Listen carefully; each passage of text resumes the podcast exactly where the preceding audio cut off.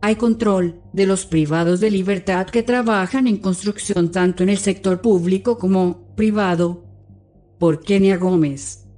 Hay un movimiento grande para trasladar a privados de libertad para que trabajen, ad honorem, para empresas de personas del gobierno. Así lo dijo una fuente que conoce el funcionamiento en centros penales. Los casos que conoce son específicamente del penal La Esperanza, conocido como Mariona se ha vuelto común ver a privados de libertad realizando trabajos de construcción en infraestructuras de instituciones públicas. Han trabajado en la remodelación de escenarios deportivos, como la Villa Centroamericana, en la Universidad del Salvador, el Estadio Mágico González, y en el Gimnasio Nacional, Adolfo Pineda. Esto fue posible por un convenio entre centros penales y el Instituto Nacional de los Deportes, INDES quienes han trabajado en escenarios deportivos, se supone son reos en fase de confianza, y estaría fundamentado en el artículo 105A de la ley penitenciaria. Dicho artículo señala que el interno condenado podrá redimir su pena mediante el trabajo o actividades de apoyo a la comunidad, a razón de dos días de pena por un día de labor efectiva. Agrega que dicha actividad se realizará bajo la dirección, control y supervisión del Consejo Criminológico, quien determinará los lineamientos. Sin embargo, se desconoce si existe autorización del Consejo Criminológico para dichas tareas. Pero una fuente que conoce el funcionamiento de centros penales asegura que los reos no solo están saliendo para labores de construcción en instituciones públicas, sino, además, para empresas privadas. Estas empresas están subcontratadas por el Estado. Entre ellas hay empresas mexicanas, guatemaltecas e italianas. Sin embargo, la mano de obra de los reos también estaría siendo utilizada para empresas cuyos dueños son funcionarios del gobierno. La fuente no detalló el nombre de las empresas, ni a quiénes pertenecen. La fuente señala que son reos que trabajan en las granjas penitenciarias. Los mismos reos se quejan de ese mecanismo, ya que son designados en empresas a donde son trasladados a diario. Algunos están asignados en empresas que están realizando trabajos en Santa Ana, San Miguel y Zacatecoluca, por mencionar algunas zonas del país. Son llevados en buses de las empresas y son designados a trabajos que pueden durar seis y hasta ocho meses. Hace pocas semanas movieron un contingente de 1.500 privados de libertad dijo la fuente, quien ha conversado con ellos y le han mostrado su descontento. Ese mecanismo no permite que los reos que quieren estudiar lo hagan. No los están dejando estudiar a los privados de libertad, unos quieren estudiar, pero no hay mecanismos de superación. Pero si usan la mano de obra para fines familiares, agrega. Al ser trasladados de manera constante, no pueden estudiar o aprender un oficio, es el reclamo de los reos.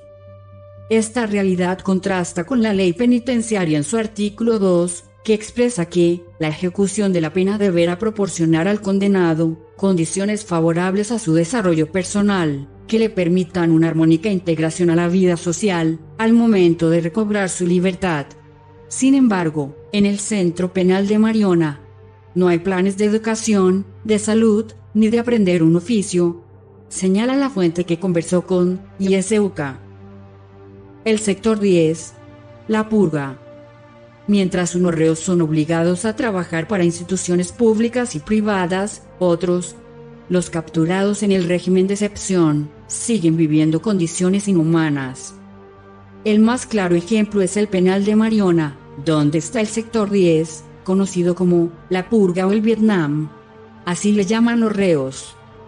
Este sector agrupa a los privados de libertad en una especie de jaulas están en celdas en forma de cuadros, como una especie de jaulas donde los dueños de circo guardan las fieras. Describe con detalle la fuente que conversó con Seuca. Son de un aproximado de unos 50 metros de alto, donde difícilmente los reos pueden ponerse totalmente de pie. Caminan agachados o permanecen la mayor parte del tiempo sentados. Las celdas, más parecidas a jaulas, están colocadas una encima de otras, las camas son planchones de hierro. Olía a orines y estiércol de gente, a carne humana podrida, a sangre. Es un hedor que se penetra. No tengo palabras para describir Uno le llaman Vietnam, otro le llaman el campo de concentración, dice la fuente. Las condiciones humanas son inadecuadas. Proliferan las enfermedades de piel sobre todo. Vi mucha gente muriendo de neumonía y de enfermedades de la piel, rajados de las manos, como si los hubieran cortado, muy golpeados. Detalla con indignación, la fuente. En la zona de la purga hay unos 6.000 reos aproximadamente. Solo hay un pasillo al centro. Yo no entiendo cómo hacen para sacarlos porque son jaulas tras jaulas. Es inhumano, reitera. Según la fuente, solo hay gente capturada durante el régimen en ese sector. No pueden hablar, si lo hacen los custodios, les dan el garrotazo en la boca, no se pueden acercar a uno. Ese sector 10 debería desaparecer, tal como está, es bien inhumano. Dice la fuente que pudo constatar la situación. Las condiciones en el sector 10 son distintas a otros sectores como el 3, donde los reos ya pueden salir a tomar el sol. Han escuchado que para algunos las condiciones han cambiado un poco, pero podría ser por la intercesión de la Iglesia Católica. Los médicos de la Orden de Malta están llegando a dar jornadas médicas, y la comida de los reos ha mejorado.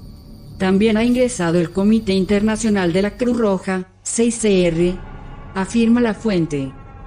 Régimen de excepción, el botín de guerra de Bukele. La vida de los privados de libertad en las cárceles no ha cambiado mucho. Por una parte, los reos en fase de confianza están siendo obligados a trabajar en empresas privadas sin la oportunidad de estudiar o aprender un oficio, si lo requieren. Por otra parte, los capturados en el régimen de excepción continúan viviendo condiciones inhumanas. El ministro de Justicia y Seguridad, Gustavo Villatoro, dijo recientemente que más de 7.000 personas capturadas en el régimen de excepción han sido liberadas.